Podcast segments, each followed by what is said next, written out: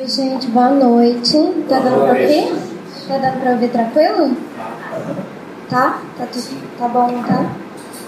Então, é, como é um evento na igreja, eu sugiro que a gente ore antes, né? Vocês têm por hábito fazer isso? Né? Então tá bom. Aí vamos orar e aí depois em seguida a gente começa, tá bom? Ai, querido, muito obrigada, Senhor. Muito obrigada por esse evento, Senhor. Muito obrigada pela igreja. Por essa igreja, Senhor. Que, igreja de serviço, Senhor. Obrigada, Senhor, porque tu tem nos atraído a tua igreja e tu tem tido interesse, Senhor, de nos ensinar, de, de nos ensinar mais de ti, Senhor. Muito obrigada por esse evento. Eu quero te pedir, Senhor, que tu possa estar presente aqui, Senhor, nesse momento. Que o Senhor possa abrir meu entendimento para falar o que tu falaria, Senhor, caso o Senhor tivesse que dar essa, essa palestra, Senhor. Obrigada pela, pela vinda da tua igreja à tua casa, Senhor. E cuida de nós nesse tempo, Senhor, para que nós possamos buscar respostas, abrir interesse para que nós possamos estar contigo nesse momento, Senhor, e usufruir do tempo que tu tem reservado para nós, do deleite que é estar com a igreja, Senhor. Obrigada. Em nome de Jesus nós te agradecemos. Amém. Então, povo, eu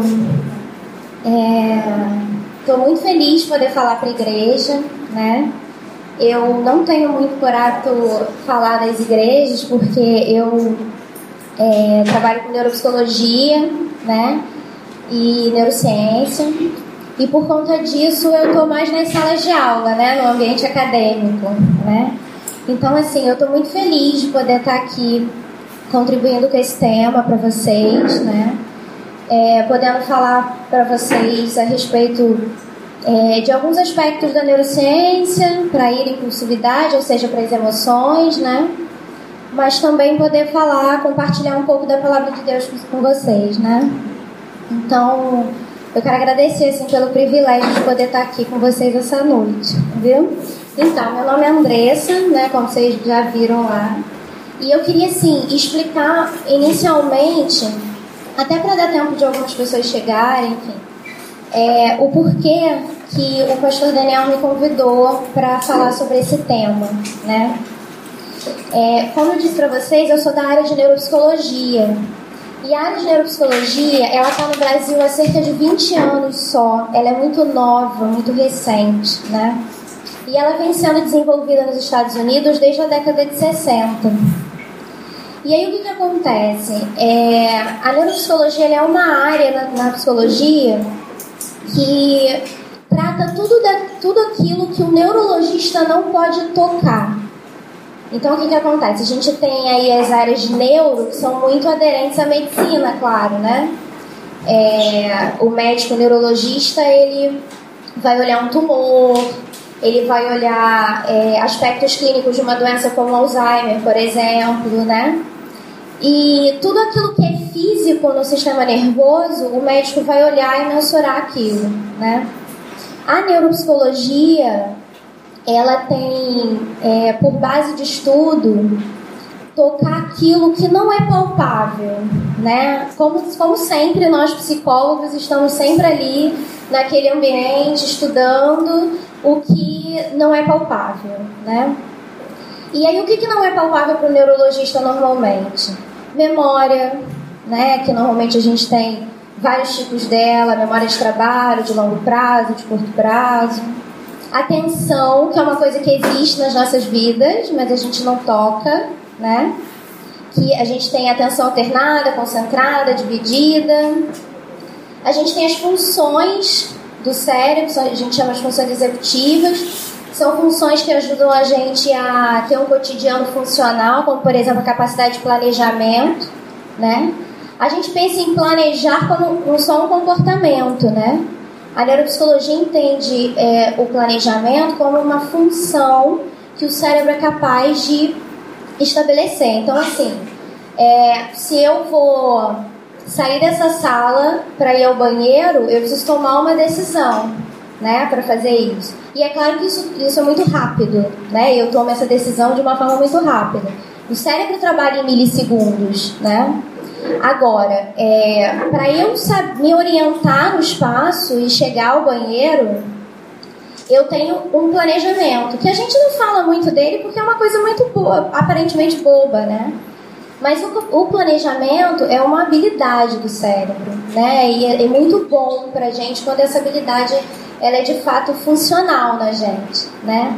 Porque pode parecer muito pequeno, mas é, é, é absolutamente importante a gente ter todas essas funções cerebrais funcionando ali a todo vapor, né? E aí o Daniel, a gente discutiu sobre o tema, né? E aí a gente pensou sobre é, falar dessas emoções, né? A impulsividade e como eu sou dessa área de neuropsicologia que fala que vai atrelar, na verdade, a neurologia, a neuroquímica do corpo e, e lógico, a neurofisiologia do corpo, né? Então assim, a gente vai falar sobre impulsividade, que eu sei que tá todo mundo muito assim, pelo que eu percebi. Não, eu tenho que ir lá na impulsividade, porque é como se eu tivesse uma experiência, né? Você tivesse uma experiência para atrelar aqui ao assunto da palestra. E eu entendo absolutamente, isso é muito legal, né? Mas assim, é, falar sobre como essa ira e como essa, essa, essa impulsividade ela está escrita na gente, eu acho que também é importante. E existe um fundamento muito físico, né, no nosso corpo que dá um embasamento para a gente ter essa sensação de ira ou essa tomada de decisão impulsiva. Tá bom?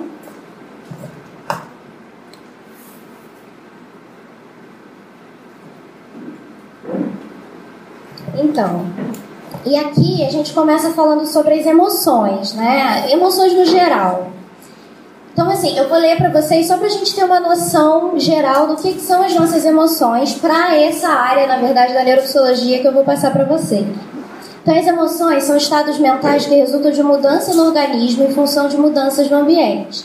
Gente, a neuropsicologia, ela está sempre preocupada em como esse, esse ser humano funciona no seu ambiente mas enquanto mas também o quanto ele tem isso no corpo dele.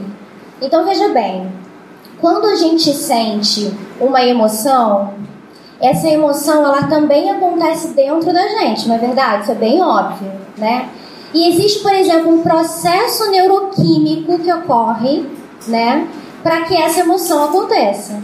Então, o cérebro dá pra gente, né, uma coordenada, que não é do nada né? Ela vem através desse processo químico também. Então, uma coisa que eu queria, assim, inicialmente que a gente entendesse é que emoção é, é algo que acontece com a gente no cotidiano, ou seja, a gente está sempre sentindo, né? Isso é muito real. Mas que também é algo que está dentro da gente, né? Que tem uma expressão gênica ali, digamos assim. A gente sempre fala, né? Ah, é, essa doença vem dos genes, né? Já tá aí na língua de todo mundo, né? Então, assim, é, esses estados mentais, que são as emoções, elas direcionam o nosso comportamento, visando aumentar a nossa capacidade de adaptação ao ambiente. Nem sempre as nossas emoções nos levam a melhores ações possíveis dentro de um contexto. Mas, de maneira geral, elas são úteis e nos ajudam a nos protegermos. Aí olha só, como toda vez o psicólogo vem para dar uma bagunçada na vida do povo. Por quê?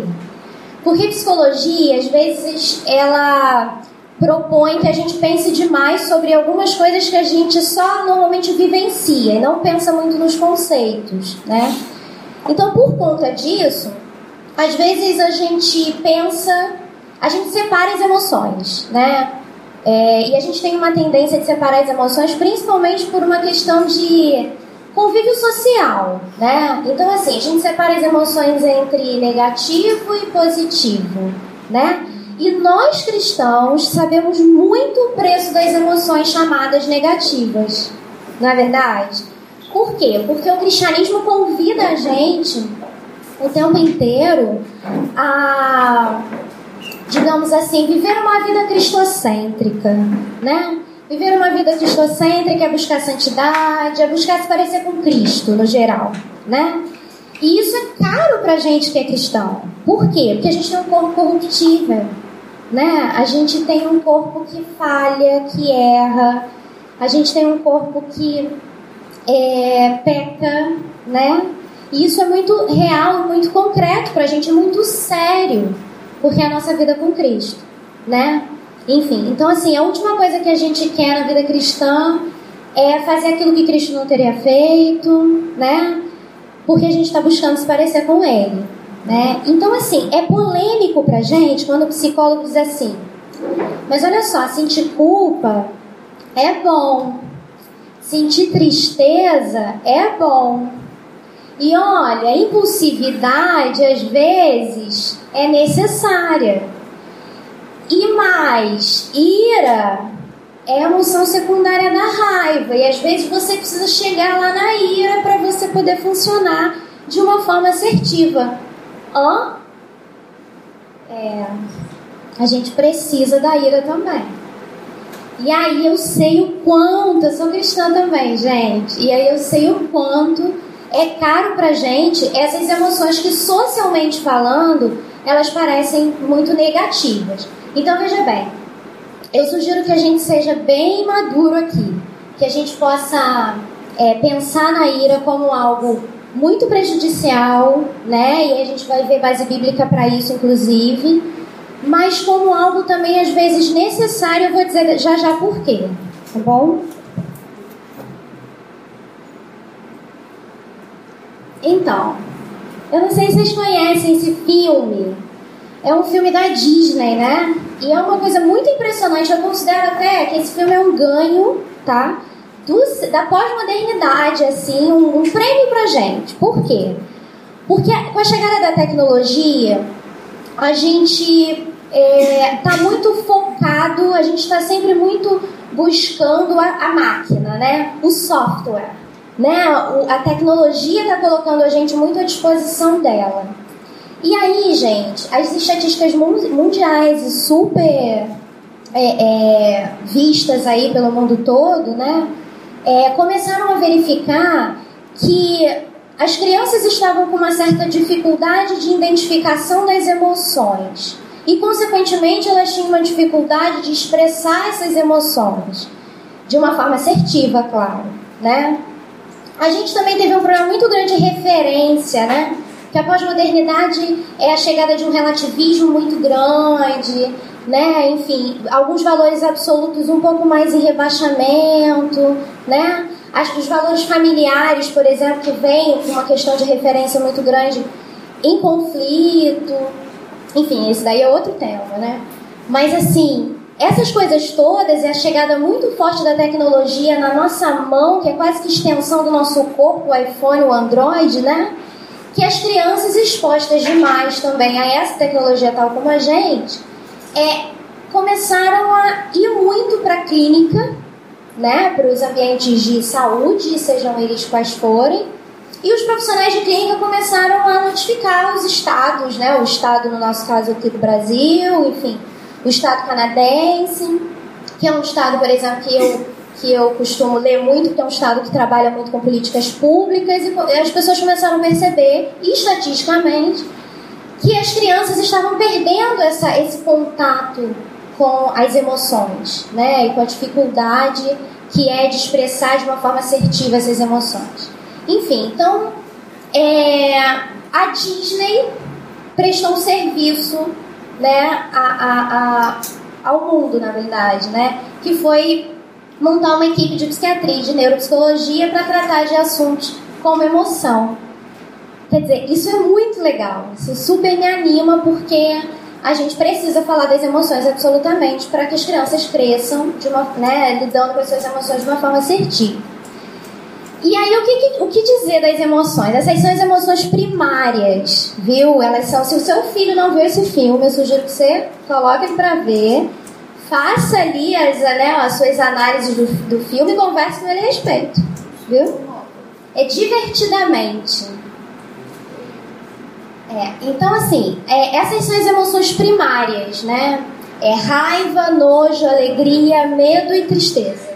De lá para cá, tá? Então o que, que acontece? Essas emoções, elas são emoções que a neurociência reconhece como emoções assim muito inerentes à nossa vida.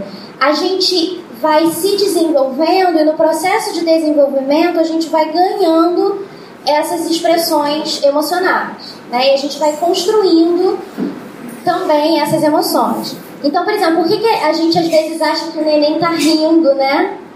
Ele tá rindo, ele riu pra mim. Não, ele recebeu o estímulo, né? E porque ele recebeu o estímulo, ele começou a imitar. Mas isso, não é uma emoção de alegria, mas é os primeiros inscritos no engrama cerebral desse, desse, desse neném, né? Que, que vai corresponder ao que ele vai entender como alegria lá no, no processo de desenvolvimento dele, no final do processo, na verdade. Entendeu? Gente, se eu for muito acadêmica, eu queria muito que vocês levantassem a mão. Que eu preciso da compaixão de vocês, entendeu?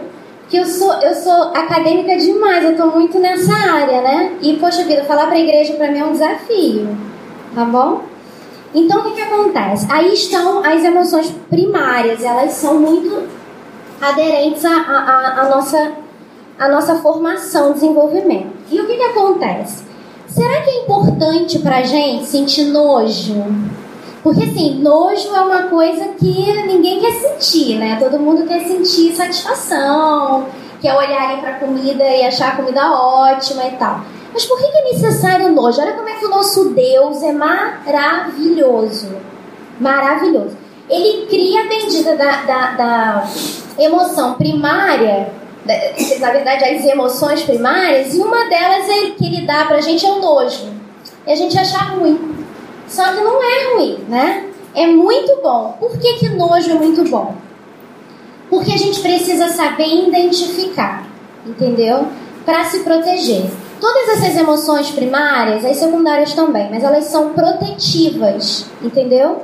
Então, assim, é, sentir nojo é importante porque se você identificar um cheiro ruim, você não vai lá por a boca, né? Se você identificar é, é, que a comida tá esquisita, que ela tá com. Pode ser visual ou auditivo, né? Ou, ou, ou do olfato, né?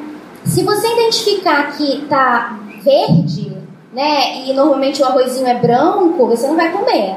Então, olha como é que é importante, né? Que o nojo seja uma emoção primária da gente. Então, o que, que acontece? Ela é protetiva e o medo também. Por que, que a gente precisa sentir medo? E a gente está numa sociedade que não que não está gostando muito, né, que a gente sinta medo e a gente está meio aquado com isso. Mas assim, o medo ele regula a impulsividade. Aí, ó, um dos nossos temas. Ele nos ajuda a analisar isso. Então, o que que acontece?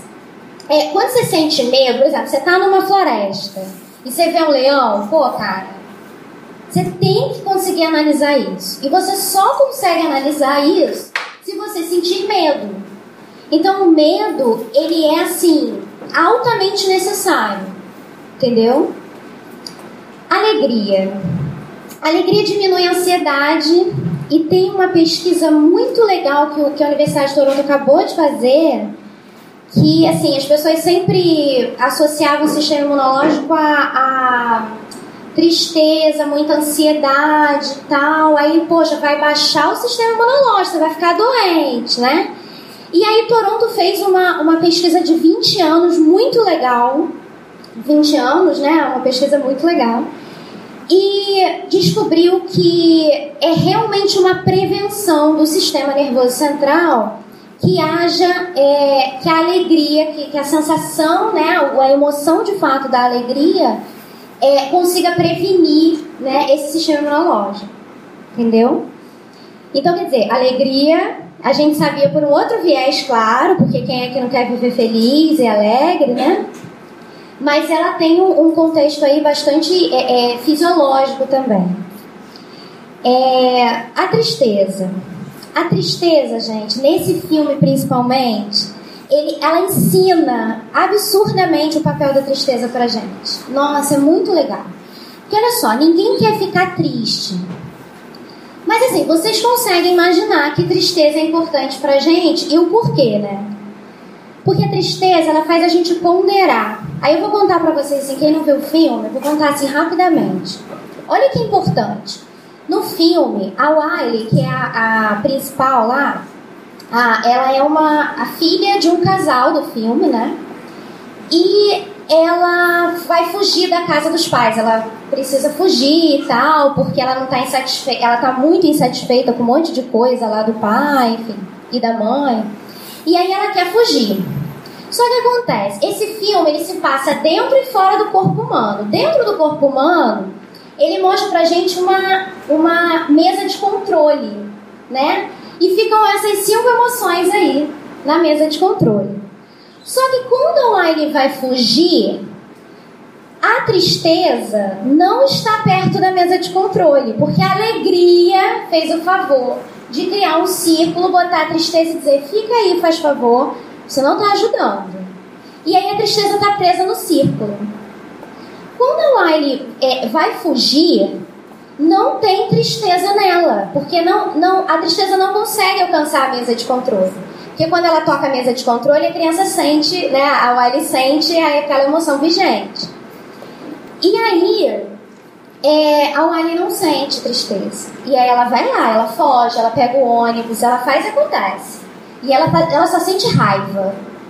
Ela não consegue nem acessar muito as memórias, tentar lembrar, evocar aquelas memórias de, de, do quanto os pais também foram legais com ela, cuidaram dela. Por que agora essa raiva tão grande de fugir? E aí, é, quando a tristeza consegue sair do círculo e tocar a mesa de controle, a Wiley começa a melhorar. Mas é tristeza, mas ela precisa dessa tristeza. Por quê? Porque assim, a tristeza vai ajudar a Wiley a acessar uma emoção secundária, que é a culpa. E logo a emoção terciária, que é o arrependimento. Pô, gente, isso é muito legal, sabe por quê? Porque quando a gente lê a Bíblia, o que, que o Senhor pede pra gente acessar o tempo todo? Cara, se arrepende, que eu tô aqui para te perdoar. Mas assim, se arrepende de uma forma genuína, né? E você não acessa isso se você não tiver algum limiar de tristeza. Entendeu? Eu tô quase com o microfone aqui, né? Desculpa. Então, e aí tristeza é importante porque ela nos faz ponderar, ela, ela nos faz é, é, acessar a culpa e o arrependimento. E, gente, olha só. Não acessar a culpa, culpa é ruim, mas não acessar a culpa é ficar psicopático. Os psicopatas, que é o transtorno de, de, de personalidade antissocial, é, eles têm um limiar de culpa rebaixado. Então, tem algumas áreas do cérebro que eles não fazem aquela ativação com muita facilidade. E aí a sensação de culpa, ela entra em rebaixamento. E aí o psicopata não tem esse, né, ele tem na verdade esse, esse limiar rebaixado e aí ele não acessa a culpa com facilidade. Olha a importância dele acessar a culpa. Olha a importância da gente acessar a culpa de uma forma assertiva, claro. E a raiva? É, a raiva, ela. Poxa, tem uma coisa muito legal sobre a raiva. Eu vou contar pra vocês porque, como ela, a raiva é uma emoção que vai ser linkada com a ira que a gente vai falar, eu acho importante tocar bastante nesse assunto da raiva com vocês. Porque a raiva é uma emoção é, primária né, da ira. A ira é a secundária. Então, assim, olha só. É, uma vez eu atendi uma paciente que tinha é, ela, ela veio para mim com uma, com uma queixa de compulsão por compras, né? Não, olha, é, não consigo parar de comprar, não consigo parar de, de gastar o dinheiro e tal, e aí a gente ia tratar ali aquela compulsão. Quer dizer, é uma demanda, né? Só que eu comecei a perceber que, na verdade, ela não entrava na loja para comprar muito porque ela queria comprar muito. Não, ela, ela só não conseguia dizer não para a vendedora. Olha que surreal. Aí o que, que eu pensei nesse, nessa situação? Eu falei, olha, ela tem uma tolerância muito grande, porque mesmo a vendedora é, é porque sempre a vendedora chega, né, fica fazendo o papel dela ali, né? Compra, compra, compra, compra, compra, e ela aderia muito facilmente a isso, entendeu? E aí eu fui estudar o histórico, né, de vida dessa paciente. E aí, esse, gente, tem muitos anos, tá? Vocês não fiquem preocupados que ela não é da igreja. e aí, o que, que aconteceu? É, essa paciente teve um marido que traiu ela durante muitos anos. E depois ele começou a beber muito. E depois ele começou a bater nela. E ela sustentou esse casamento até, enfim, muitos anos também. O filho dela é, tinha um papel de muito. É, de muita extorsão dela, sabe? É, extorquia a mãe o tempo inteiro. Por causa de dinheiro, porque ele queria usar drogas, enfim.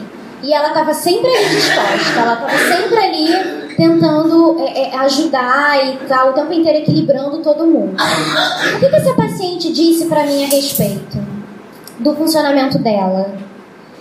Que ela tem um limiar de tolerância muito alto. Muito alto. Poxa, mas ser tolerante não é muito bom? Não. Nada em excesso é muito bom. Então, assim, é, o fato dela não conseguir manejar a tolerância dela, porque ela é muito alta, porque essa tolerância é muito alta, fez com que essa paciente passasse a vida tentando equilibrar pratos, né? Equilibrar pessoas ali e aceitar tudo. Aí eu era muito novinha de clínica e fui falar com o meu supervisor. Sabe o que ele disse pra mim, gente? Qual é o tratamento? Eu falei assim, qual é o tratamento para essa paciente? O que eu vou fazer? Ela, ah, você vai ajudar ela a sentir raiva.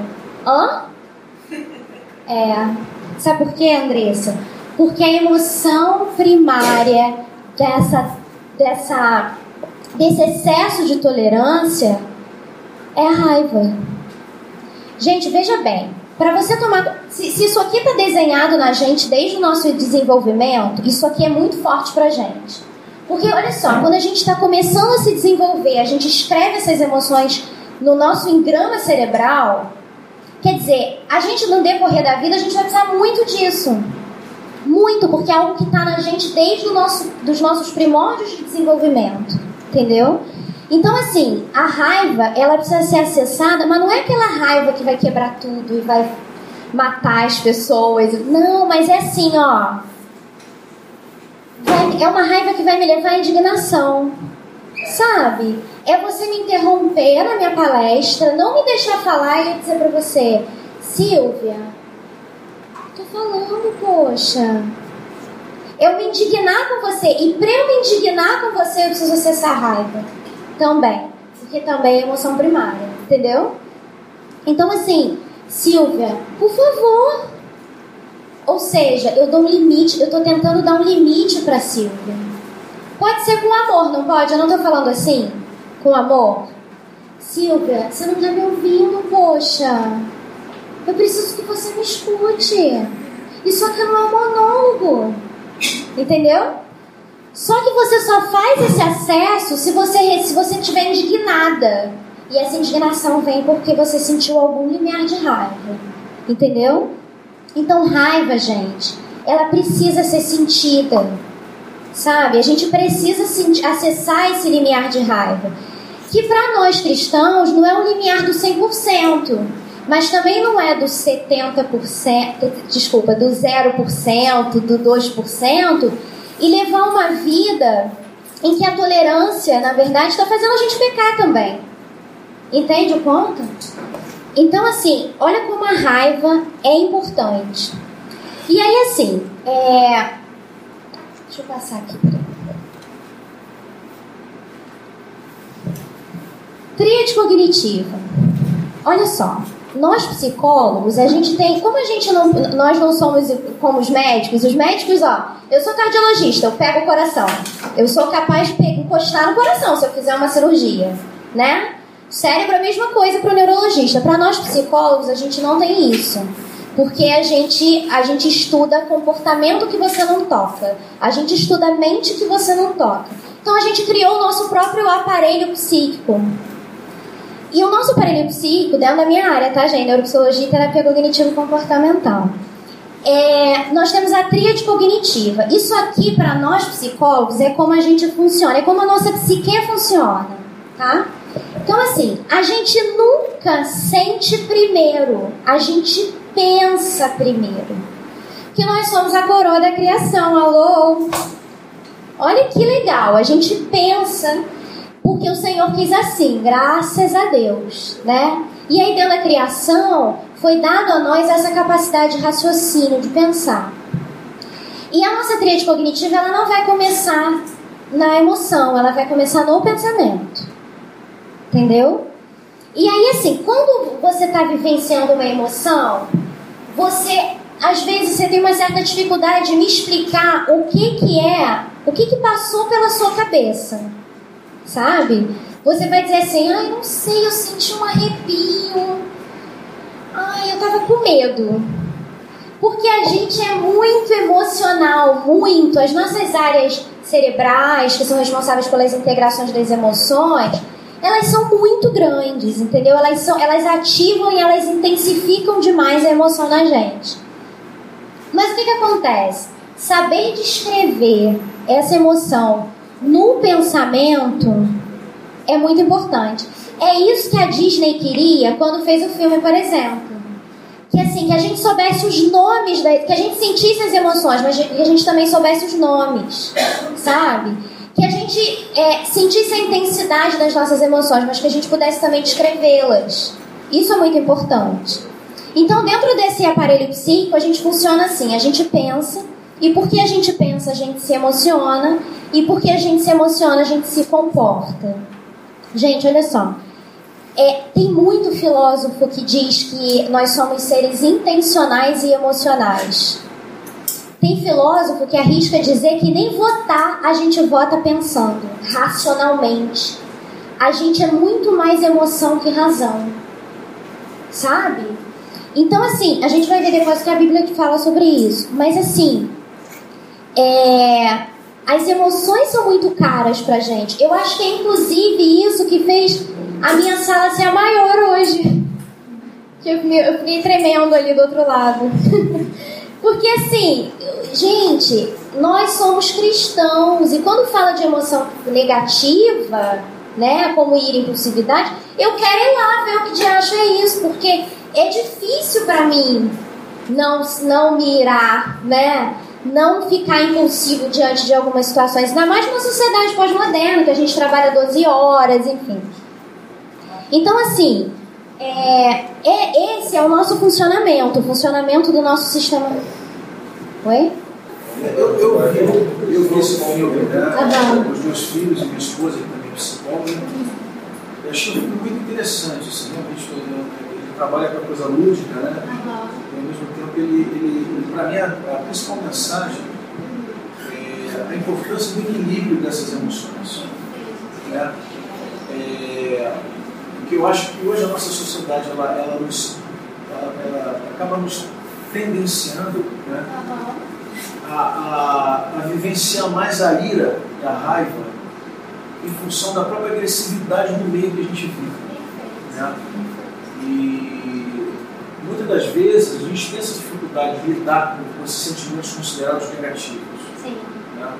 Sobretudo nós cristãos, porque a gente prega muito amor, prega muito a fraternidade. Então, quando a gente sente esses sentimentos, normalmente a gente logo entra num processo de culpa, né? porque parece que isso é, a gente está se traindo, mas na verdade isso também faz parte da gente. Faz parte desse processo. Como a culpa que é tão, é tão. A gente culpa tanto a culpa, né? Mas na verdade assim, a culpa é importantíssima porque vai, vai acessar o arrependimento só com a, com a culpa, né? Então, assim, é, é excelente a sua contribuição. É isso aí. Então, assim, gente, é, eu já falei sobre um caso para vocês, que é o caso da raiva, né? Esse caso que eu falei com vocês, do limiar muito alto, né, de tolerância, que acaba fazendo a pessoa não, não sentir, não acessar essa raiva com muita facilidade, entendeu? Quer ver uma coisa que eu fiz com essa paciente foi interessante? Eu chegava atrasada de propósito na sessão dela, para ver se ela se ela, se ela. Isso, minimamente. Se ela tinha algum. Se ela falava alguma coisa comigo, se ela acessava a raiva minimamente. Aí ela só dizia assim pra mim: Não, tá tudo bem. Aí deixava você com raiva, né? É. Aí eu dizia: Tá tudo bem? Mas eu cheguei 40 minutos atrasado. Mas, é, mas veja bem, é, eu queria que isso acontecesse também para ela ver, né? Porque às vezes a, a, coisa tem que ser empírica mesmo para a gente poder acessar. Aí eu dizia: Olha, você pode ser doce comigo, mas você precisa é, ser incisiva também. Só que, gente, você imagina, a pessoa não acessa a raiva, imagina se ela já foi incisiva, incisiva com alguém na vida. Então aí eu ensino o, o que, que é essa, essa, essa, esse comportamento incisivo. E aí ela vai aderir. Entendeu?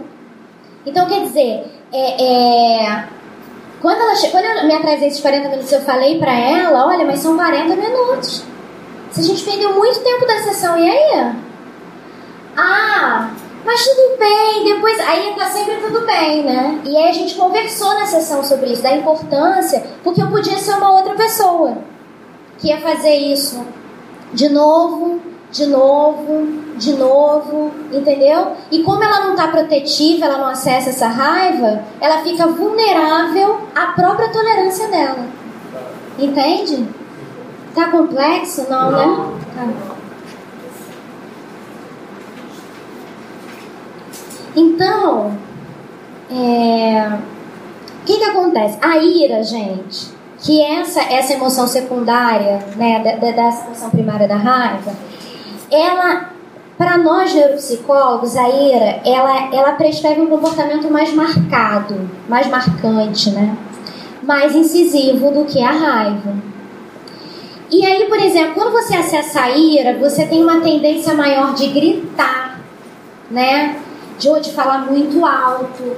Você tem a tendência de acessar áreas muito intensas do seu próprio cérebro e aí depois da dor de cabeça, quando a pessoa sente culpa depois, principalmente, aí dá dor de cabeça, a pessoa não fica bem porque ela percebe que ela foi muito acima da raiva, né? Então, assim, um exemplo disso é Jesus no templo, né? Super é um exemplo. Oi? Pois é, um exemplo super claro, porque, gente, olha só, o nosso Jesus, doce, quem segurou a barra de Pedro, segura a nossa barra, não segura não. Né? Pô, eu, eu preocupo as minhas amigas que eu digo assim, gente, Pedro era um vacilão. O que, que Pedro era antes de Pentecoste, tá, gente? Era um vacilão. Então, assim, quem segurou a barra de Pedro é, é doce demais, é, é, é maravilhoso demais, é compreensivo, né? É amor. E aí, assim, como é que Jesus chega lá no templo, gente? Daquele jeito.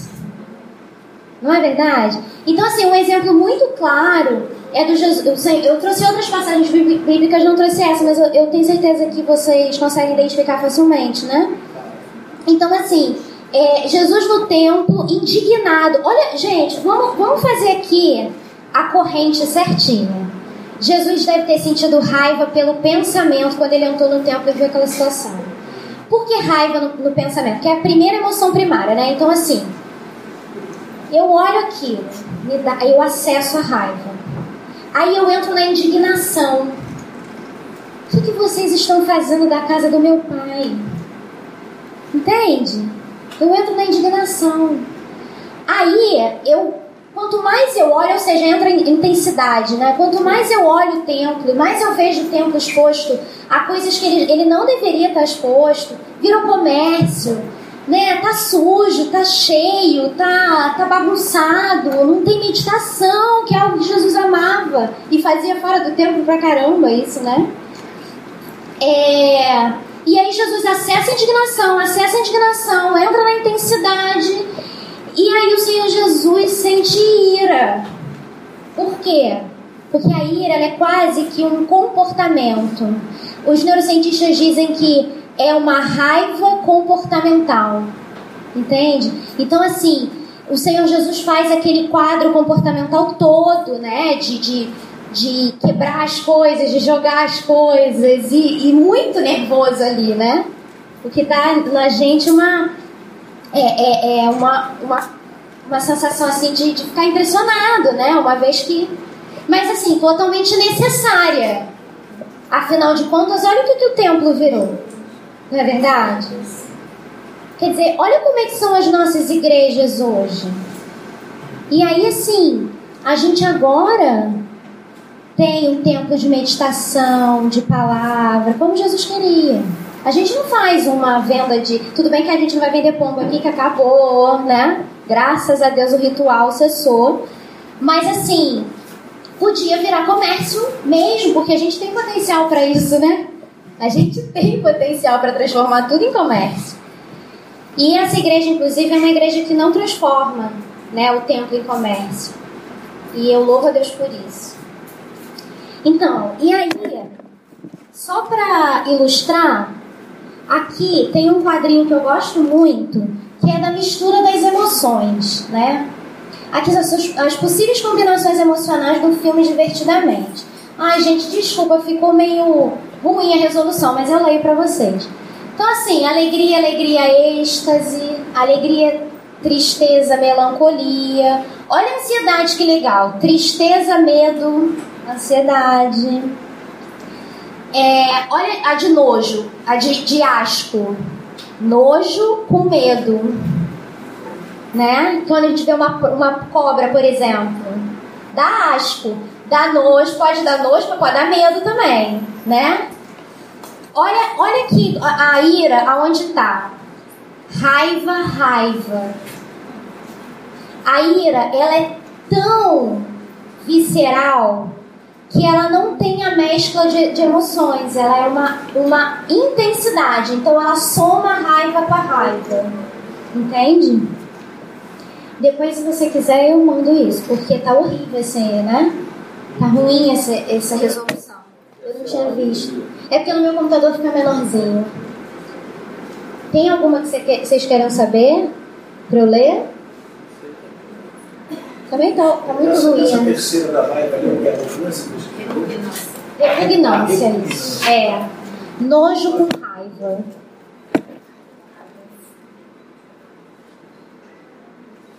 E aí eu queria falar um pouco para vocês sobre a impulsividade. Gente, olha, a impulsividade está na moda pra caramba.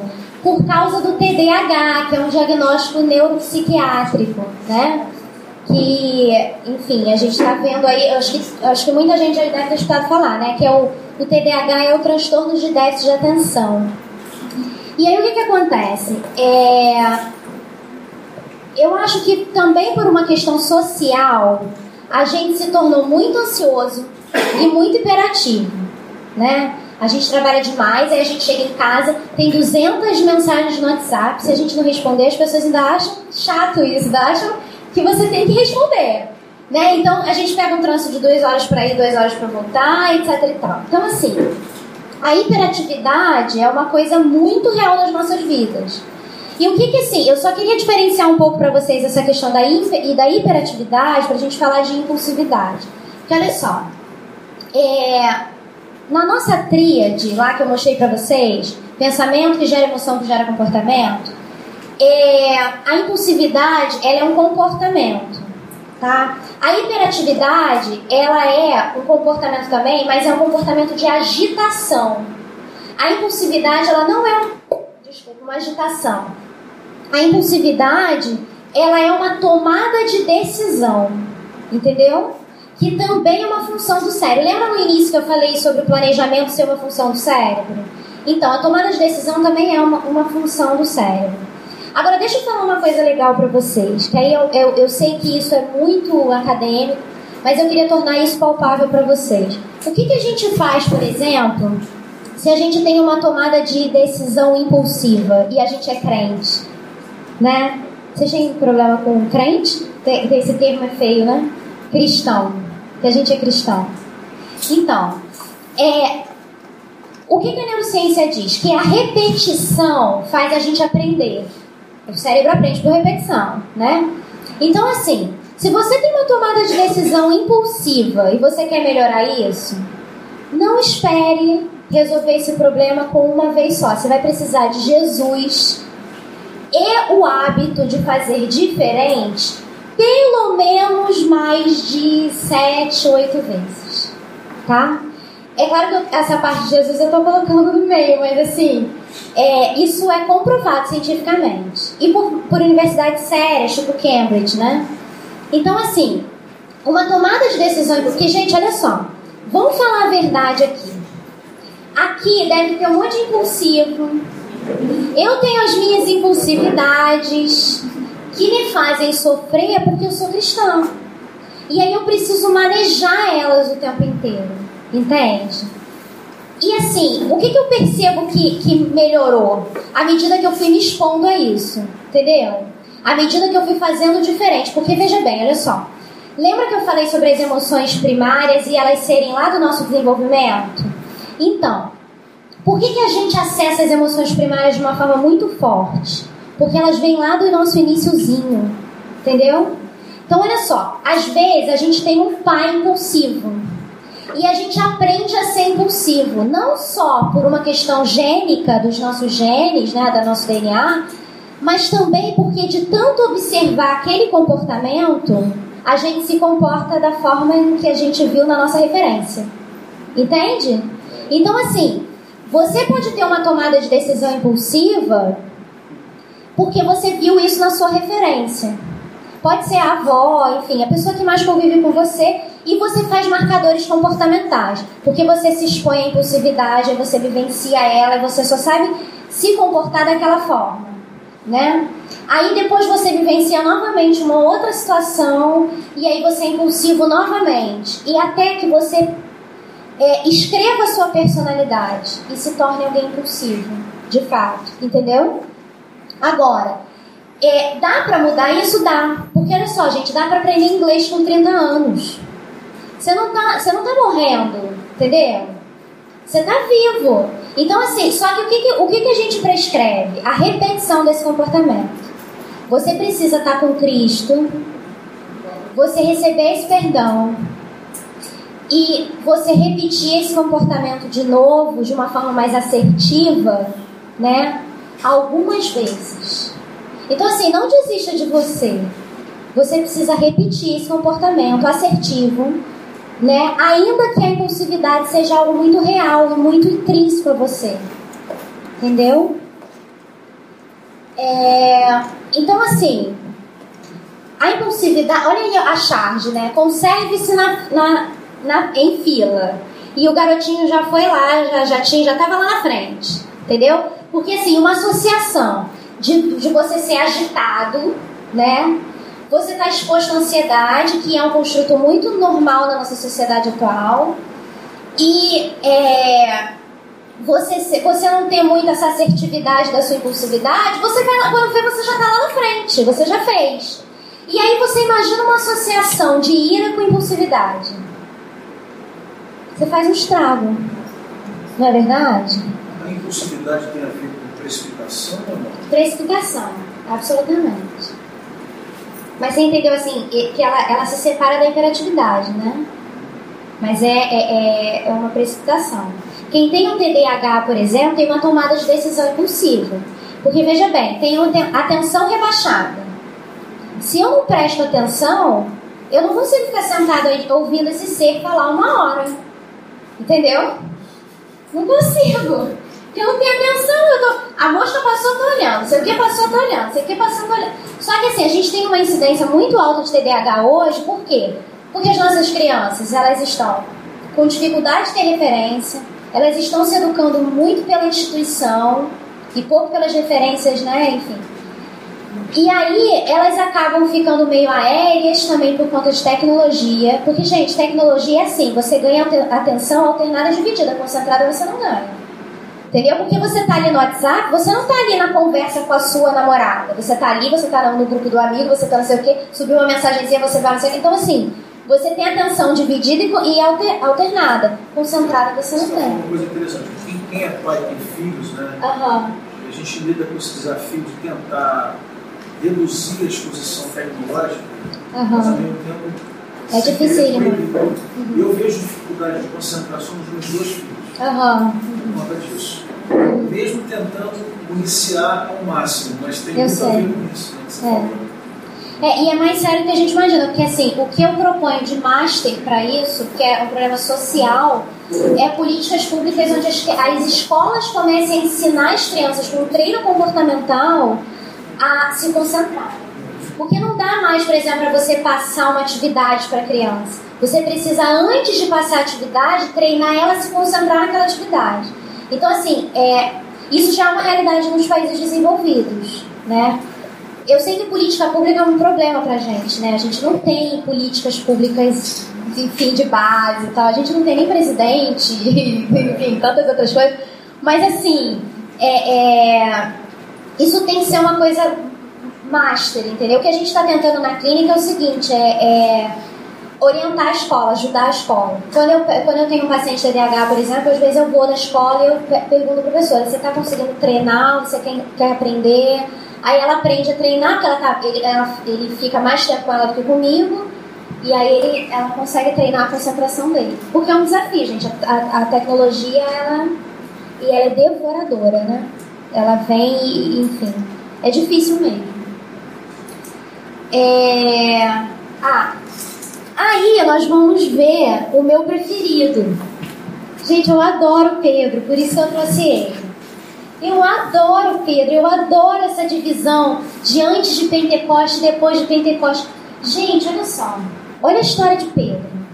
Olha os vacilos dele com Jesus, né? Andando com o Senhor.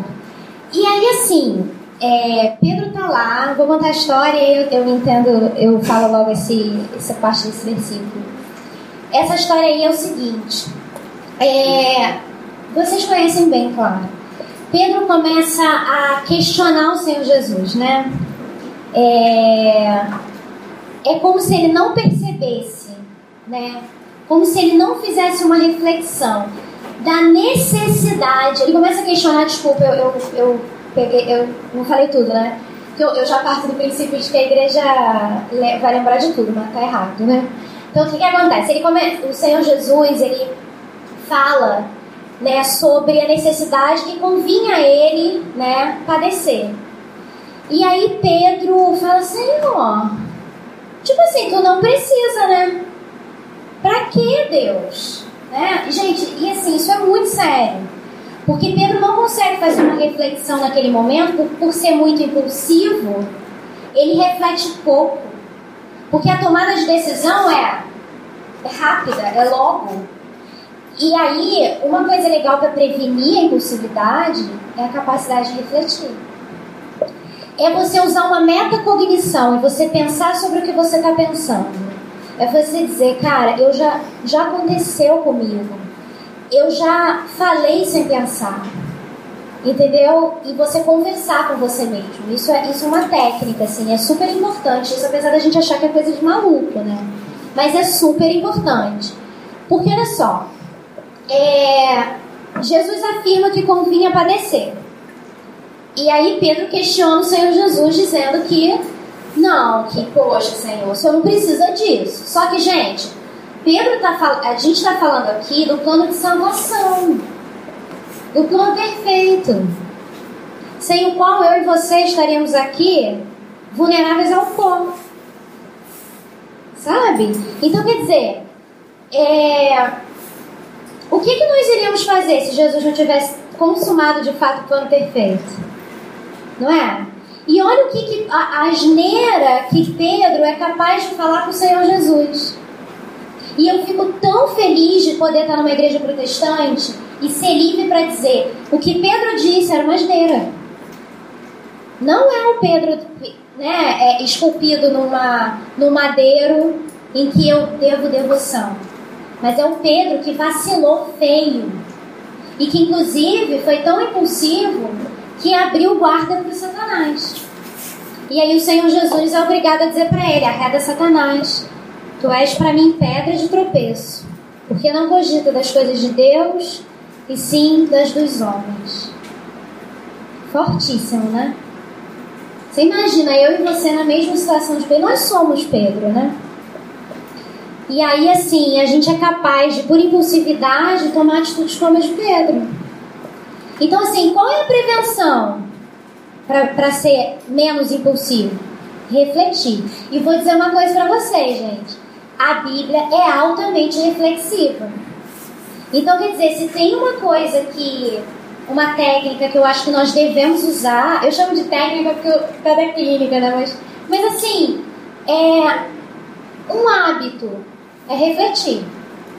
Porque é só a reflexão que vai tirar a gente, que vai ajudar a gente, pelo menos, a, a, a diminuir essa aceleração que a gente é exposto pela sociedade, né? pelo trânsito, ali o tempo inteiro, a gente ali na. na, na eu brinco com as minhas amigas que assim, dirigir no Rio é uma loucura. E aí você fica ali o tempo inteiro na embreagem, né? Tem hora que você tem vontade de socar o volante, né? Enfim. Então, assim, Pedro impulsivo, mas também um Pedro que recebeu do Senhor Jesus tudo que ele precisava, né? Para se reorganizar, né? E se sentir pertencente de Cristo. Minha gente, deixa eu. Que horas eu termino? Sete, né? Sete, né? Eu tô, eu tô com quanto tempo? Sério? Louvado seja Deus. Aí o que que acontece, gente? Mais uma vez. Mais uma vez, eu adoro Pedro, gente. Não é porque ele pecava muito, mas é porque ele é muita gente. Entendeu? Pedro nega Jesus três vezes. Cara, três vezes. Essa história é, é sensacional. E eu separei aqui dois pedacinhos para vocês. É, vendo Pedro que é, se aquecer, olhou bem para ele e disse: Você também estava com Nazareno, esse Jesus. Um desdenho, né? Mas ele negou, dizendo: Não conheço, nem sei do que você está falando.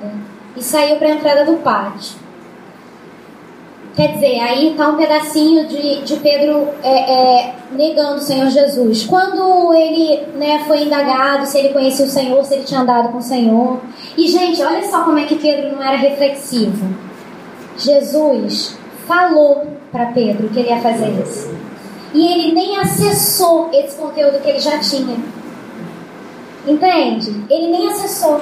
Tamanha impulsividade de salvar-se a si mesmo né, de não estar exposto aos inimigos, digamos assim. E eu nem posso dizer que Pedro não conhecia o Senhor Jesus como um todo, que ele não o amava, mas ele era a natureza de Adão, tal como a nossa. E aí olha a importância dele, da gente refletir, porque às vezes tem alguma coisa na nossa mente, algum conteúdo que vai fazer a gente, a gente refletir e a gente não vai ser tão impulsivo. E aí o que, que acontece? Pedro tinha esse conteúdo, você também pode ter. Sabe? Não esse especificamente, né? Mas você pode ter. E aí nessa hora parece que Jesus está numa sacada acima do pátio. Ele se vira e olha, e olha diretamente para Pedro. Isso deve atingir Pedro como uma facada. Ele se lembra do que Jesus disse horas antes da sala do andar de cima, mas aí já foi. Imagine como Pedro se sente ao se dar conta do que fez. Ele sai e chora amargamente. Impulsividade, né, gente? Tá escrito na gente, é a gente, né? Como nós somos impulsivos, como nós somos Pedro. E olha essa situação aí. O que que, que, faz? Um histórico, né, de, de vacilos, assim, de falas. Você lembra quando ele estava é, lá com o Senhor Jesus para dar de comer à multidão? Cinco pães e dois peixinhos, não é isso? Aí, Senhor, não tem dinheiro, não tem comida para todo mundo. Tipo, alô. Entendeu? Só que assim, gente, você, você tá com o Senhor Jesus, o príncipe da paz, você lembra? Então, mas não tem condições de fazer aquela reflexão, porque é impossível. Sabe? Ele não consegue assim acessar, olha só, tantos conteúdos dos quais ele foi exposto, que foi a própria vida dele com o Senhor Jesus. O Senhor o escolheu, né? E, e fez, inclusive, muitas vezes milagres na frente dele. né? Então, assim, esse é o Pedro antes de Pentecoste, um impulsivo. E assim, gente, eu poderia dar diversos outros exemplos, porque quando eu estava construindo essa, essa palestra, eu perguntei para um outro um amigo meu que é pastor também, eu disse, olha, o que, que, que, que você acha, o que, que eu boto, porque, poxa, impulsividade e tal, e ele disse para mim, olha, você é, pode falar de Moisés, você pode falar de Davi, quase citou a Bíblia toda, né? Porque tem muito. Só que o que, que, é o que, que choca a gente? Que Pedro tinha conteúdos para refletir não conseguiu acessar isso. O que, que a gente faz, psicóloga? Sabe o que, que a gente faz? A gente acessa esse conteúdo. A gente, primeiro a gente rebaixa o chicote. Que a gente tem uma tendência muito grande de se chicotear, né? Você é impulsivo? Calma. Teve solução para Pedro, vai ter para você. Então, assim, aprende a ser reflexivo. É uma das coisas bem importantes, sabe? E outra coisa, faz várias vezes aquele comportamento assertivo que você deve fazer. Por exemplo, se expõe à, à reflexão diversas vezes quando você estiver numa situação em que você percebeu que foi impulsivo. Porque é a repetição que vai abrir o aprendizado. Isso aí é bem cerebral, bem neurociência. E não importa a idade. Corporativo, uhum. é assim, quem trabalha e trabalha muito com e-mail, por exemplo, Imagina. e é impossível uhum. se ver situações difíceis, né? Sim, absolutamente. Então, é, eu tenho aprendido sempre quando eu estou no dia a dia, até na minha atividade, eu tenho que tomar decisões muito rápidas uhum. o tempo todo. Uhum. Então tem hora que você, um e-mail, não tem essa de você assim, mandou e-mail já era. É, é. Eu, quando eu estou assim, às vezes eu me sentindo inseguro de mandar um e-mail, uhum. eu, eu, eu deixo ele parado alguns minutos. Excelente. Vou para o dia seguinte, se der para esperar para o dia seguinte. Sim. Não confie em você, né? É, é um negócio complicado. A possibilidade é difícil. É, é muito difícil. Porque é muito rápido, entendeu? Não é interatividade que você tá aqui agitado, aí alguém fala, ei, você tá agitado, eu tô vendo, hein? Se acalma, né? Não, a impulsividade ela vem do impulso, quando você vê já aconteceu. Só que assim, o que você precisa é essa estratégia que você usou, se você faz ela várias vezes, você se, é, você se expõe menos, você fica menos vulnerável ao erro do seu impulso, entendeu? Então eu acho que isso é muito importante. Quando a pessoa pensa muito o tempo todo, e inclusive sobre as coisas que errado, a culpa e tal, uhum. Mas na hora que, que acontecem determinadas coisas, vem a impulsividade junto com a ira e, e aí a pessoa vacila de novo. Uhum. Porque é, tem a ver com o Pedro, né? Mas você tem o um conteúdo, você já sabe que não deve agir daquela forma, uhum. mas é, é, como se fossem determinados gatilhos que você não sabe muito bem lidar com eles uhum. e não vê muita solução, uhum. e aí não sabe como agir, acaba Sabe o que, que eu sugiro? Sabe o que eu sugiro? Que você sinta muita culpa. É o ideal. Porque a culpa ela vai ajudar você a regular o seu próprio impulso mal feito. Entendeu? É chocante, desculpa. É chocante porque eu sou psicóloga, deveria. Eu, eu, eu entendi, mas assim, eu vou, eu vou dar um exemplo concreto para claro. você consegue analisar. Minha mãe tem 85 anos, está esquecida. Como todo mundo está esquecido, igual virose, sabe o que é disca virose, aí vai ser Alzheimer. Só que assim, ela lembra de coisas recentes e ela pode lembrar como pode não lembrar. E aí, o que acontece? Ela pegou mania de dar comida para o cachorro. Então, tudo, ela tem um cachorro que está se coçando e a outra descobri antes de ontem que está com um problema renal também. Minha mãe também está com problema renal. Eu estou com estresse, minha mãe está com problema renal, agora a cachorrinha está com problema renal. E assim, toda vez que ela vai comer, eu tenho que ficar em cima para não dar comida para os cachorros. Então, além de todo o estresse que já é cuidar de uma pessoa nessa situação, tem esse estresse que não é pouco. Assim, falando pode parecer que é pouco, mas no dia a dia não é pouco. E aí agora a cachorrinha tem que ter uma dieta, assim como minha mãe tem a dieta, que é o armário trancado, ela já quebrou o armário para pegar açúcar e tal, né? E aí eu vim hoje no trabalho, eu fui, passei outros lugares, vim do plantão, passei outros lugares e tal, e vim aí, uma saudade da minha mãe, uma saudade da minha mãe, eu moro minha mãe, não me dá aquela saudade. Aí assim, vendo minha mãe está ficando velhinha. Cheguei a chorar no carro. Assim, ah meu Deus, será que eu estou com essa saudade? Eu, eu, muitas vezes sou agressiva com a minha mãe, uma vez todo dia, entendeu? E aí que me faz um mal danado. Aí cheguei em casa, fui lá, fiquei com ela no corpo. Pô, fui tomar banho para vir pra cá, minha mãe está comendo. Aí já escutei do banheiro o menino falando, não, Tereza, não pode, não pode, a cachorra está doente. Pronto, já saí lá de dentro. Mãe, olha só, se você não fizer isso, eu vou. Claro que eu não vou fazer isso, né? Mas assim, olha o nível. Eu vou mandar sacrificar a cachorro, então, ou então vou dar a cachorro, porque eu não aguento mais. É muita gente para cuidar doente aqui, entendeu? Não. Aí todo mundo. Aí é fazendo tudo. Eu não vou dar cachorro, não vou matar cachorro, entendeu? Quem vai comer sou eu, entendeu? Mas a situação. Esse é o ela, você está me maltratando, porque você é adulta, porque eu não aguento mais falar delicadamente, não adianta nada. Aí deu uma louca, assim, um, momento de lucidez. Olha só, você lembra o nome do Samuel, que fala em casa dois meses? Você lembra o nome do telefone, que fala em casa três meses? Entendeu? Você lembra o código de entrar na, garagem pro prédio? E você não lembra do código da família do cachorro? Conta outra. Entendeu? então, assim, mas isso está me desgastando demais. Eu sei. E a ela também. Entendeu? E outro dia, só para ilustrar rapidinho, um segundo só, porque de repente alguém se identifica. Eu fui tentar aprender a dirigir moto e tal, chegou na hora de trocar minha moto, não, não passei, mas assim, tô falando isso que podia ser eu, tá? Aí eu saí da Bem-vindo, na Bem-vindo. Aí um dia eu saí da Bem-vindo de Novaes para vir com os seus para vir para cá, não sei onde estava indo, acho que para casa.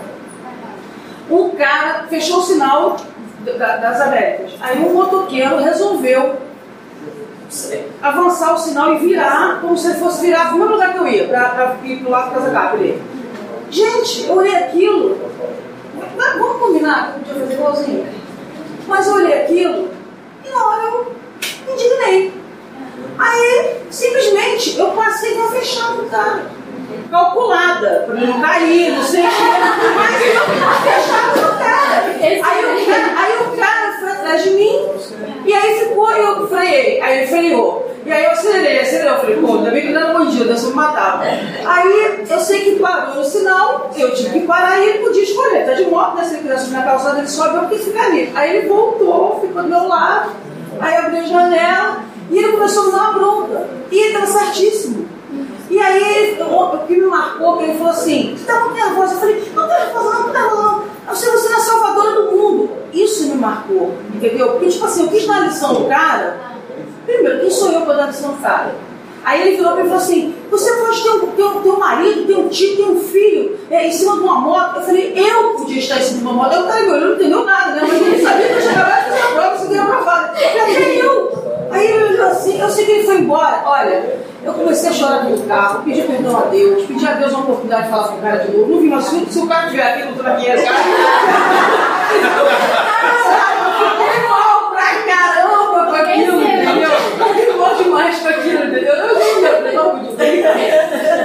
assim, é, é? E assim,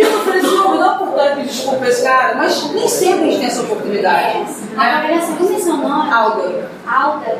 Alda, olha só, eu achei muito legal você trazer essa sabe por quê? Você acabou de ilustrar para mim o legítimo e o não legítimo da, da, da impulsividade. E veja bem, olha só, na situação de sua mãe, tem uma legitimidade muito grande para você entrar na impulsividade. E você, o que você teve foi uma impulsividade catártica, que é de você ter essa catarse, né? De você desabafar. Porque assim, você está sob pressão, você está com estresse diariamente. Entendeu? Então, quer dizer, é legítimo que você se impulsione, sabe, de uma forma mais incisiva, enfim. Então, eu, eu assim, eu, eu até aprovo essa impulsividade, digamos assim, entende? E assim, eu acho que existe amor ali, que a sua mãe também, poxa, olha só, mas né, ela não pontuou, não, não pontuou ali algumas coisas pra você, e você voltou atrás, sabe? Dizer, isso é uma história de amor, ainda que haja impulsividade. E você está mostrando a sua humanidade. Não, e sem contar que quando iniciou, eu falava pro cara e não adiantava. Eu comecei a dar uma de mãe pra cima dela. Aí ela comia, ele come. Aí ela comia. Aí eu me acostumei a mandar. Imagina, mandar uma mãe. Isso já dá um nó na cabeça e no coração da pessoa, entendeu? Aí eu acostumei. Agora eu tenho que desacostumar porque tá fazendo que eu tô demais. Não, não sei fazer. Vamos conversar no final. Agora, é, é totalmente legítimo. Agora a situação com, com o rapaz da moto, a natureza já já, que a quantidade de sermão do pastor Wander que você deve ter acumulado na sua mente é enorme, mas a gente não acessa instantaneamente. Entende?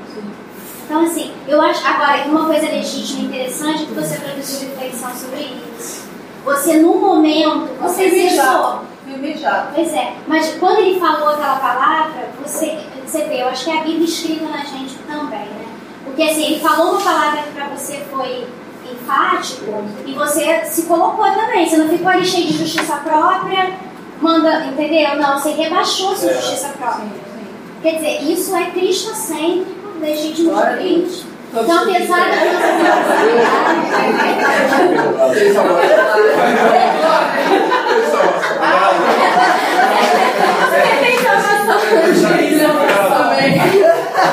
Vai no PEC demais. Vai no PEC Alda, eu quero convidar você para uma partilha de quinta-feira, para as nossas partilhas abertas, porque essa segunda situação aí é a coisa mais normal do mundo, tá? Tá bom. Você vai ver que isso aí oh, que é lindo. muito tranquilo. Que lindo. É muito tranquilo. Mas é, isso aí é. Gente, isso é tão legal isso, porque assim, aqui não é, não é tipo assim, uma, um lugar muito grande, é oficina, eu adorei esse nome. Que aí a gente pode se integrar também. Muito legal ter convite. Legal, é, Sônia. Muito bom. Então, gente, aí olha só. Eu li um livro chamado A Presença Ignorada de Deus. Eu achei super interessante para vocês. Já que a gente já está falando, inclusive, sobre essas intervenções, sobre impulsividade, olha que legal que esse autor falou. É, ele é alemão, tá? Eu não vou, eu vou falar Vitor, e sabe Deus o sobrenome dele qual é? Sobre impulsividade. Ele afirma que a existência humana autêntica orienta o indivíduo não a ser impulsivo, mas a ser responsável. Pois alguém que é dominado por um id impulsivo não tem saúde para ser o eu que decide. Perfeito. Gente, isso é muito legal. Olha só. A existência humana autêntica que ele está dizendo aí, ele é cristão, tá? Esse livro é, é cristão, protestante e tal.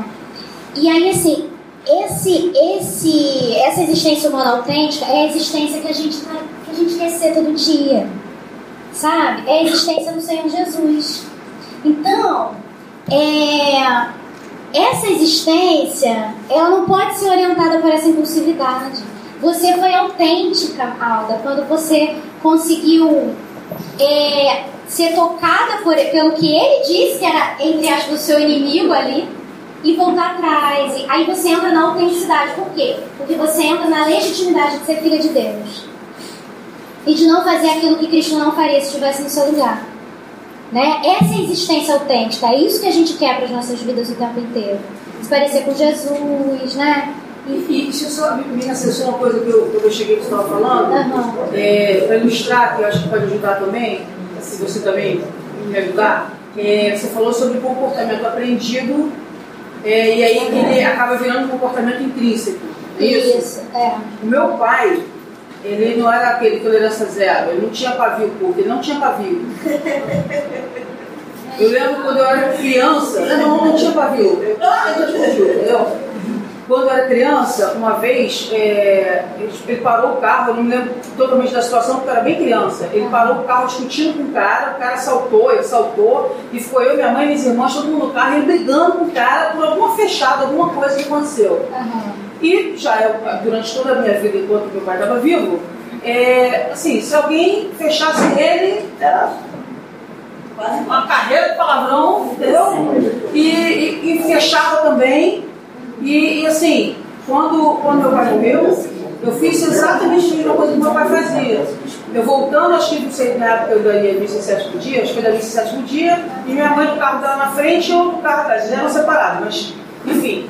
E aí, a gente voltando para casa, o cara saiu, ainda tinha aquele retorno ali no, no Texaco, que agora é Ipiranga. É, o cara saiu de uma van e deu, fechou na frente da minha mãe assim. Minha mãe não sei como ela não bateu. E eu vim atrás. O que, que veio na minha cabeça? Pô, já perdi meu pai, agora vou tirar minha mãe? Eu fui, cara. Aí eu vim atrás do cara, e falei, Gente, eu já melhorei muito. Mas... Não, eu quero saber onde, por onde você anda para os passar. Onde que eu recreio? Eu confio, eu me segunda. Aí, dica, anda devagar. Aí, marca bem meu rosto pode ficar tranquilo, João. É, é, é. Aí, sentiu, sentiu uma resposta rápida. É, assim, aí eu, o que, que eu fiz com o cara? Ele, ele, passou na frente da minha mãe e, e foi como se fosse parar num. para parar no ponto aqui de van. Isso foi em 2003, então ainda estava diferente do recreio. O que, que eu fiz? Eu falei, eu vou fechar esse cara. Aí veio o um, um Uno e se colocou entre nós dois. Mas é isso que eu estou falando, eu penso. Eu penso na hora, o mais incrível é que eu, eu penso. E aí eu vi que o Uno estava ali, eu tive que dar aquela minha trava para não fechar o Uno, porque não tinha nada a ver com a história. Meu, meu alvo era o cara lá. e aí o Uno passou, quando eu fui dar fechada, Logicamente não foi o tempo totalmente correto, porque o cara atrapalhou. O que, que aconteceu? Eu me dei uma lição. Eu fechei o cara, o cara estava numa Kombi, sabe o que ele era? O para-choque dele era de ferro, o meu era de plástico, de Clio, enganchou um no outro, eu fui arrastando o para-choque até em casa, porque o dele nada aconteceu, entendeu? Porque eu encostei nele porque eu perdi o, o capitão do mundo. Uhum. Então, enganchou o para-choque, entendeu? Aí Deus falou assim, minha filha, é isso mesmo que vai fazer? Olha a lição aí. E aí meu para-choque foi arrancado e foi arrastando, passando vergonha até em casa e refletindo o que eu tinha feito, refletindo a situação. Então, mas isso já foi em 2003, né? É, não, já. É, não, mas eu, agora a onda já está mais calma. É, mas, é, assim, por que eu falei isso? É essa questão de que o comportamento do meu pai me fez ser assim. Pelo é, que você eu falei falando. da referência. Não que eu tenha culpa disso, eu tenho que reverter isso aí. Eu tenho procurado reverter é. e já melhorei muito, muito mesmo. E mas, a igreja assim, é um bom regulador. Sim, mas assim, para ilustrar na prática o que você falou da questão do comportamento. Excelente. Obrigada. Obrigada, Alda. Então, então, quer dizer, gente, essa, essa essa existência autêntica em Cristo, ela é a que a gente está buscando aí. Isso que super se aplica, na verdade. Então, olha só. Aqui já começam algumas curiosidades, viu? Eu quero aproveitar. Cê... Vocês querem falar? Não. É, eu tô dentro do horário, não tô? Tô, tô. Então. Passar também fica problema. Ah, obrigada. Então, é, deixa eu só abrir aqui para mim. Esse aqui são algumas, só algumas reflexões, tá? O que, que acontece? Como eu estava dizendo para vocês bem no iníciozinho, eu vou só casar um pouquinho com isso aqui. É, é um, na verdade, isso aqui é uma parte mais é, de uma realização minha, assim. Por quê? Porque, assim, eu acho muito legal é, quando a igreja consegue ter acesso é, não só à palavra do Senhor, mas também alguns conhecimentos, assim, extra palavra do Senhor, que a gente pode introduzir a palavra do Senhor também. Porque, gente, olha só, eu não sei se vocês estudam muito história da igreja, eu adoro história da igreja. E assim, em história da igreja, a gente tem é, as melhores universidades do mundo foram fundadas por cristãos protestantes. Então, hoje em dia, é assim, o cristão protestante, ele parece que não pensa, né? Ah, tá lá é um bitolado, não pensa. A sociedade tem uma visão muito assim pra gente. E assim, é, o protestantismo ele, é, ele foi altamente regado por gente que buscava ciência, que gostava de, de estudar, de ler, de tudo, entendeu? Então, quer dizer, é, eu queria deixar assim um, uma curiosidade para a igreja, né? Que assim, é, a gente começou a estudar muito as emoções, muito a, a neurociência, com a chegada da neuroimagem, né? A gente já tem aí é, é, exames de imagem já há algum tempo significativo, graças a Deus. A gente consegue ver com uma resolução bem legal, enfim, se quebrou alguma coisa, se tem tumor, se tem, né? A gente sempre conseguiu fazer isso. Muito bem.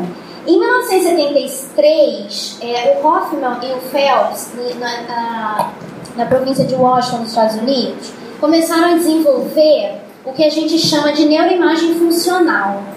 A neuroimagem funcional é, é, muito, muito interessante porque agora a gente não, não, a gente não vê só o tumor, né? Como eu coloquei aqui, tá vendo? Como o médico vê a extensão de um tumor? Olha que neuroimagem excelente, não é? E aí você vê aí, ó, direitinho o tumor, né? Você consegue ter acesso, um acesso muito legal de como está aquele corpo por dentro, de fato. Só que o que é mais legal ainda, e aí eu quero frisar que o Phelps é cristão, e isso é muito legal porque ele é um gêniozinho, é, ele começou junto com o Hoffman a criar a neuroimagem funcional, que agora, gente, a gente consegue vê as ativações cerebrais das emoções. Então, olha que coisa legal. Foi assim que, inclusive, a, neuro, a neuropsicologia surgiu, né? Porque a gente começou a, a ver o que antes era não tão palpável pra gente, entendeu? E aí, olha só. É, o caso desse. Desculpa, eu mudei ali, achei que mudei aqui. É, esse caso aí do Finas Gate foi um caso em 23, né? É, 23, ó, 60, que o Finas Gate era um, um operário norte-americano, ele trabalhava com é, ferrovias, né, de trem. E ele era um cara conhecido de personalidade como um cara assim, doce, amável, maravilhoso, generoso, sabe? Todo mundo relatava isso dele.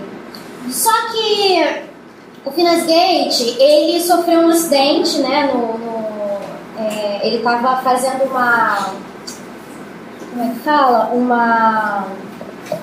Ele estava esquentando lá o ferro que ele ia precisar encaixar no trilho, né? Porque ele construía os trilhos dos trens nessa cidade. E aí, por algum motivo, soltou aquilo com pressão e adentrou o, o olho dele, né, o olho direito, saiu pelo córtex pré-frontal do, do, lado esquerdo.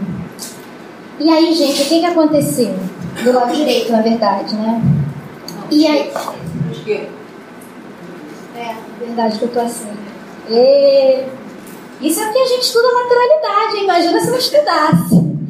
E aí, assim, é, o que, que aconteceu? O Finas Gate ele teve uma recuperação muito boa, porque como a barra de ferro estava muito quente, cicatrizou o processo todinho, né? O cérebro dele cicatrizou de uma, de uma forma muito funcional. Contudo, é, ele teve uma mudança significativa de personalidade.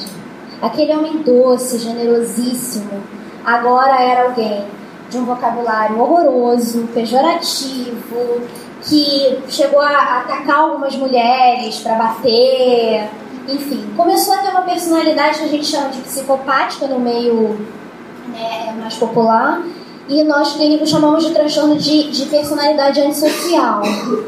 E aí ele começou a apresentar esses, esses comportamentos a partir desse acidente. Isso assim, é, foi muito triste o caso do Finance Gate. Ele foi sustentado por uma universidade durante muitos anos, porque a universidade queria estudar o caso dele, mas ao mesmo tempo ficou sustentando ele e sob a supervisão também de uma, da polícia do local, enfim, porque ele ficou realmente uma pessoa muito perigosa. Mas por que, que eu estou contando isso para vocês? Porque foi a partir desse caso que a gente começou a conseguir estudar é, no cérebro os impactos emocionais e comportamentais no ser humano. Por isso que hoje nós neuropsicólogos a gente consegue acessar tão melhor né, é, o conteúdo das emoções. Hoje, hoje eu consigo dizer para a Alda é, que ela às vezes por conta de uma impulsividade, né, que custou muito caro para ela, o que ela precisa para não sofrer a segunda impulsividade, é sentir culpa de uma forma bastante, né, marcada, porque eu sei o papel da, da, da, do aumento e da diminuição das emoções e do quanto isso marca um aprendizado para gente, entende? Oi, pode falar. Essa barra ficou fixada no sistema límbico? Não, não chegou nem um pouco no sistema límbico, não. É só córtex pré-frontal. É. É, o sistema límbico ele faz a integração das emoções, mas a, o córtex pré-frontal ele é responsável pelas funções executivas, né? E aí, assim, é, as funções executivas é, engloba a impulsividade. Então, assim, é, apesar do sistema límbico não estar tá envolvido, ele, porque assim, o cérebro ele não é mais localizacionista, né? O cérebro ele é um todo. E aí, como eu estava, é, nesse caso, você tem uma defasagem no, sistema, no córtex pré-frontal, o sistema límbico não consegue fazer uma integração significativa, entendeu? Para poder englobar aquelas emoções positivas. E aí, o córtex pré-frontal, que é responsável por esse controle de impulso, né, tá em defasagem, ele acabou mudando a personalidade absolutamente. Mas uma, uma pergunta excelente a sua. Eu matei a, a pergunta não? Não, foi perfeito. Foi?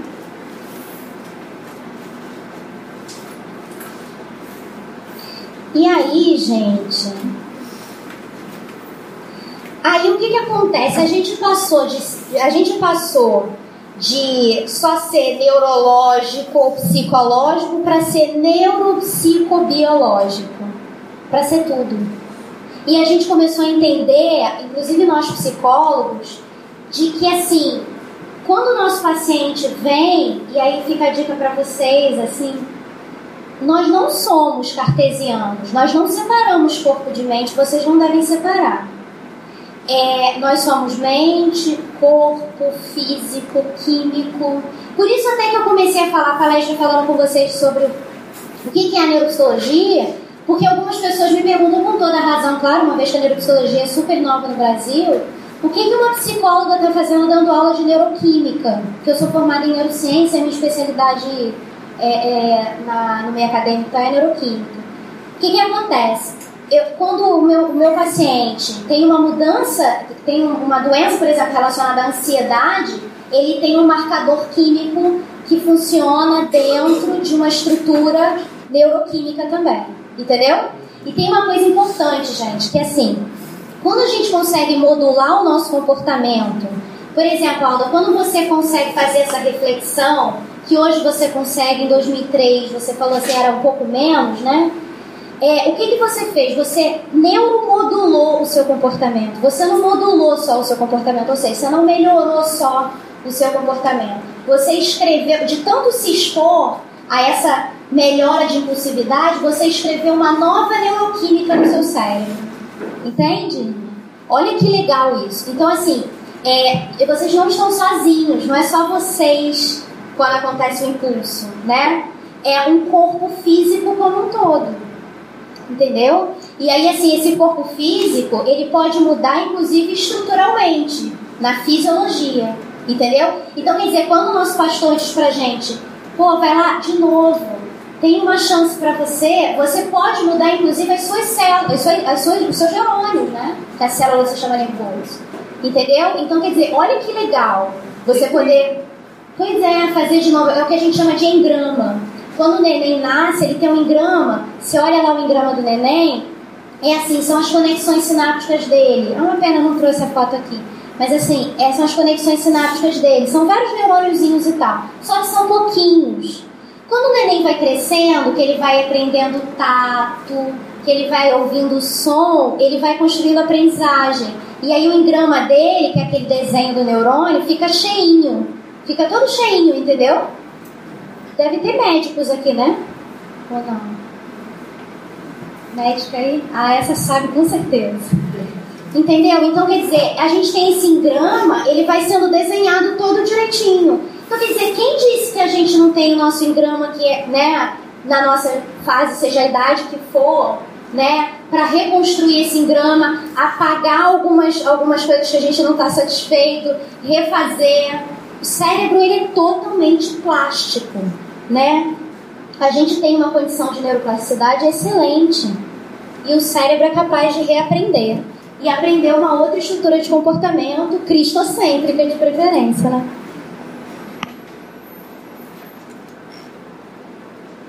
Então, aí assim, a gente responde essa pergunta: é possível ver uma emoção no cérebro? Agora com a neuroimagem funcional, é possível. Vocês têm que ver, gente, lá no FRJ, quando a gente coloca uma mãe assim na nossa frente, na, quer dizer, um, uma, é uma mãe e a foto do filho dela, né, o filho que ela relata, tantas coisas legais desse filho e tal, o sistema límbico fica todo, ó, floridinho, né? O contraste fica todo bonitinho. Aí a mãe tá tipo, ai, conta mais dele pra gente. Ai, passou pra faculdade. Aí o sistema límbico, ah, tá É muito legal, é muito legal. E aí, assim, e aí, como é que é, assim, você planejou fazer, pra ele fazer cursinho e tal. Aí ela faz as ativações pré, do, do córtex pré-frontal, quando ela fala de planejamento, como é que é pra ela fazer aquilo, pra ela fazer. Entendeu? É muito legal. Muito legal.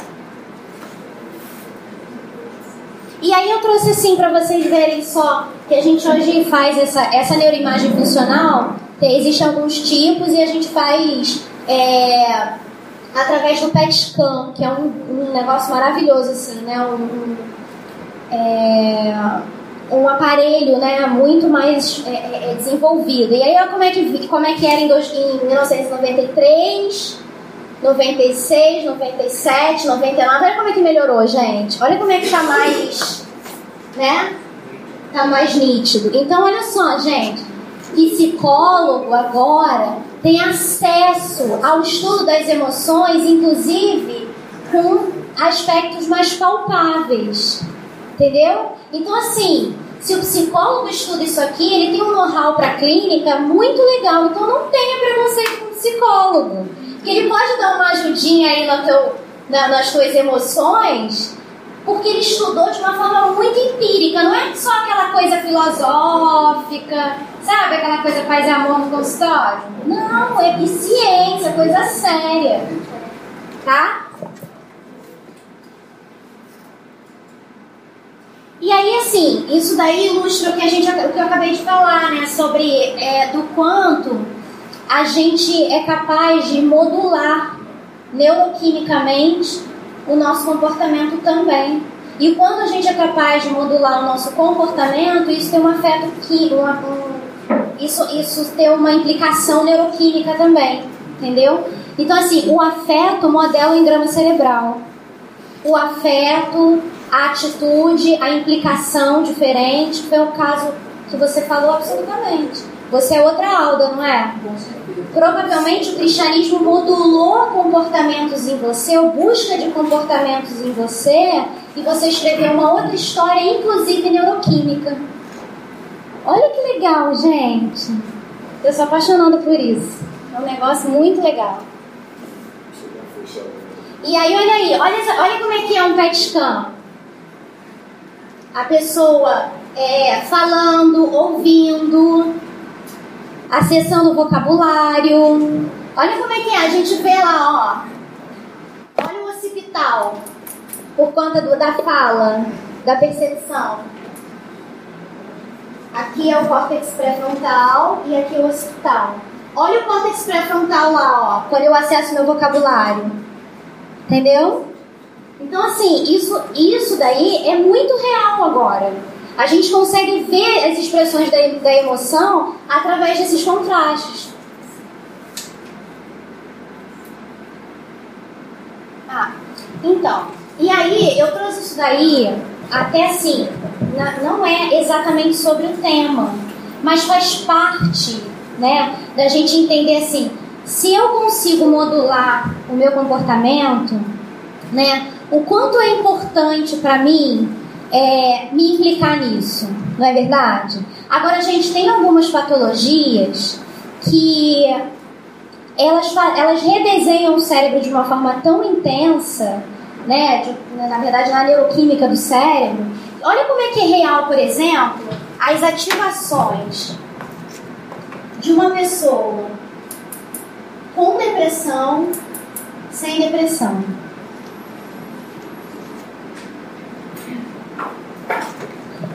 Olha ali como é que, como é, que é com a saúde normal e essa aqui com uma depressão crônica.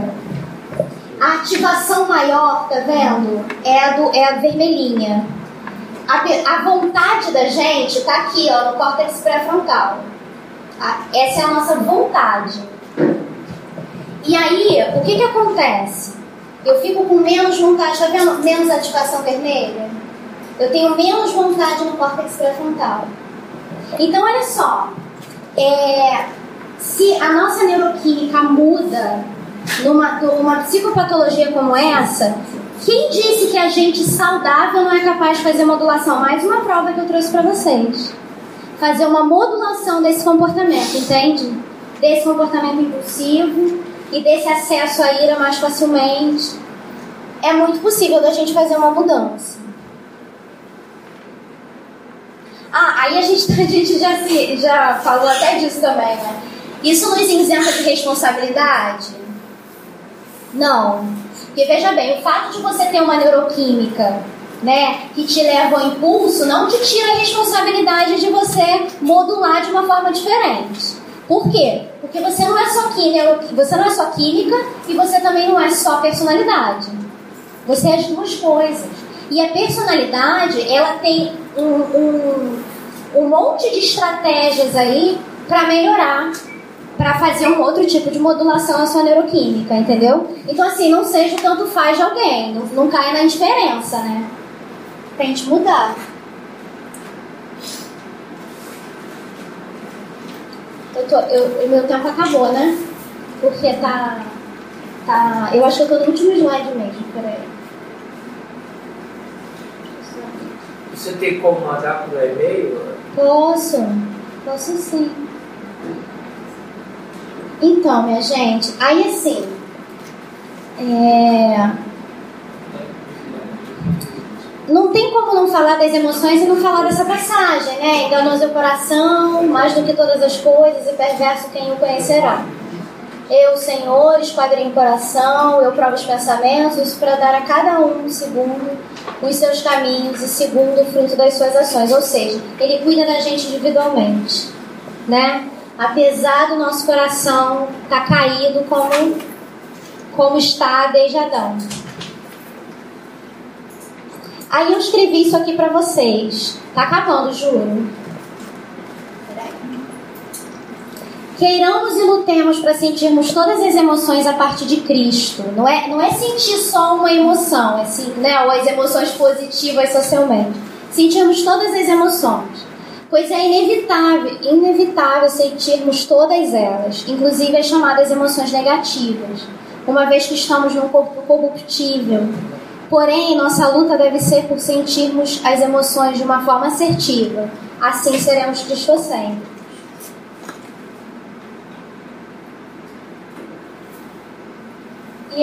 Muito obrigada. É isso.